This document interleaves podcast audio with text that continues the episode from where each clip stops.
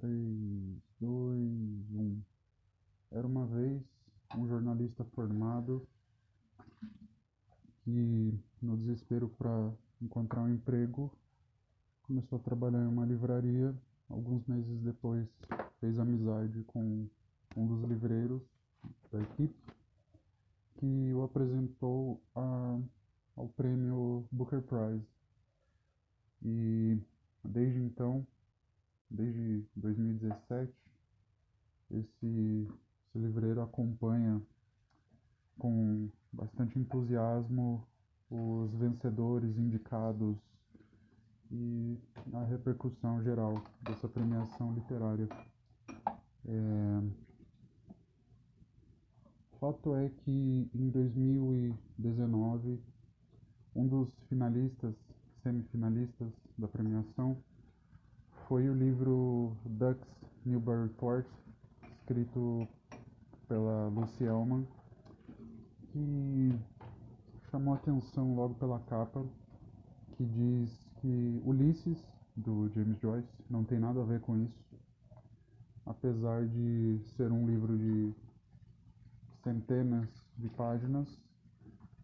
Uh, Ducks Newburyport tem mil páginas e é também um fluxo de consciência, mas diferente de é, Ulisses e Mrs. Dalloway, da Virginia Woolf, que são fluxos narrativos, a Ducks é um grande fluxo de consciência de uma personagem que é, casada com um homem e tem quatro filhos e ela é ex-professora acadêmica, se não me engano, é, eu não lembro. Então, depois de um tempo, ela começou a fazer tortas. E o livro se passa na cabeça dela enquanto ela prepara tortas e faz suas atividades domésticas e enfim, ela vai fazendo vai falando sobre família, sobre a mãe, sobre o gato, sobre o cachorro, tanto que o livro é dedicado ao Pepito e a Batishba, que eram seus pets, na, seus animais de estimação na infância é, da Lucy, da autora, mas aparentemente também da personagem, que são mencionados com, com certa frequência.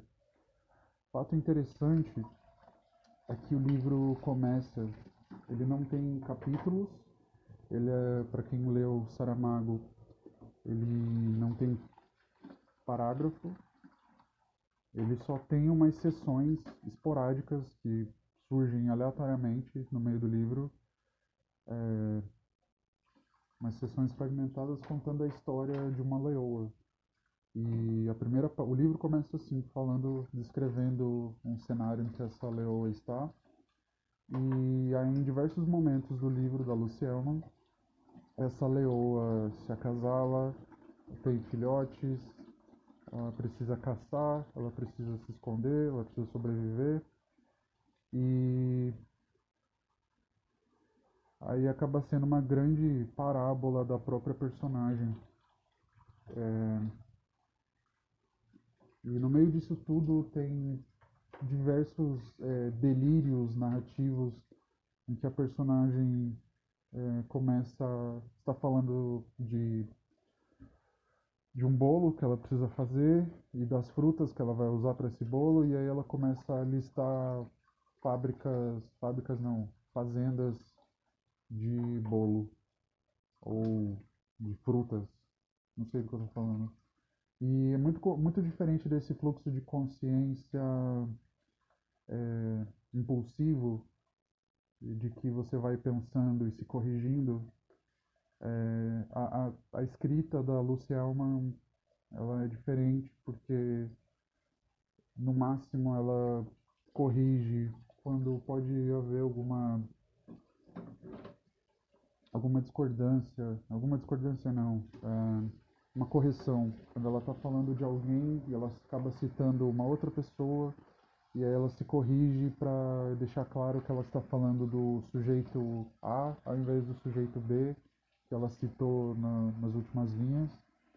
E ao mesmo tempo ela começa a falar sobre Trump e grab by the e criticando o governo e uh, ela fala muito de Ohio, que é a, do estado estadunidense onde a história se passa. E é muito acaba é uma leitura muito trabalhosa, não só por se tratar de uma de um livro que não foi traduzido no Brasil ainda. Então, para quem tem uma certa lentidão, uma certa dificuldade para ler em inglês, é, fica ainda mais trabalhoso porque a narrativa não tem pontuação e é o texto corrido e é o tempo todo ela usando a expressão the fact that e aí quando ela, ela tá falando do bolo de repente ela começa a falar do Trump e quando você vê ela tá listando restaurantes de Ohio ou é, marcas de produtos industrializados e ao mesmo tempo ela volta a falar da filha, que é um, a filha e a mãe, a filha mais velha, a Stacy, que ela teve com o primeiro marido. Ela e a mãe são as grandes personagens é, secundárias dessa narrativa, porque a maioria das vezes a, a narradora é, começa a falar da mãe, é, que a mãe teve uma doença, é, não lembro se câncer ou enfim, mas ela ficou doente por muito tempo e isso alterou muito a rotina da, da família, em que era a narradora e dois irmãos, se não me engano. E isso acaba vir, virou uma, uma grande marca na vida da, da personagem, enquanto a filha mais velha é, tem uma relação totalmente problemática, é aquela adolescente revoltada que desaprova tudo que, que a mãe faz ou fala ou ordena e ao mesmo tempo é, quando ela começa a falar, ela fala muito de cinema, de personagens, ela, ela adora, aparentemente ela adora aquele filme da Meryl Streep ou simplesmente complicado, então ela fala muito do filme e das relações do, dos, entre os personagens do filme. E, enfim, ela vai inserindo é, pequenos ensaios sobre cinema no meio da narrativa. É, e ela se anima muito quando começa a falar da, do apreço que a filha desenvolveu por musicais antigos. É, como Dançando na Chuva, é, Noviça Rebelde, entre outros. E isso desperta uma. Apesar da, da, da protagonista, da narradora, não ser tão entusiasta desse tipo de cinema, ela se anima porque é algo que ela descobre que a filha gosta e isso de certa forma deixa mais próxima dela. Então ela fala, ela fala de muito da, muito da sociedade americana, estadunidense, é, é americano somos nós também, aqui no Brasil.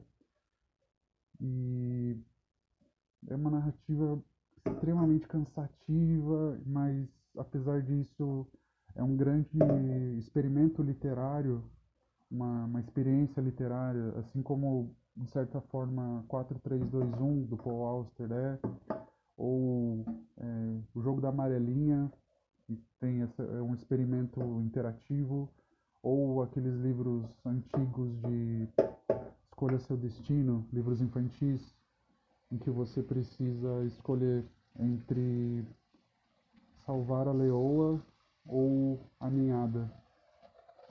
E é isso.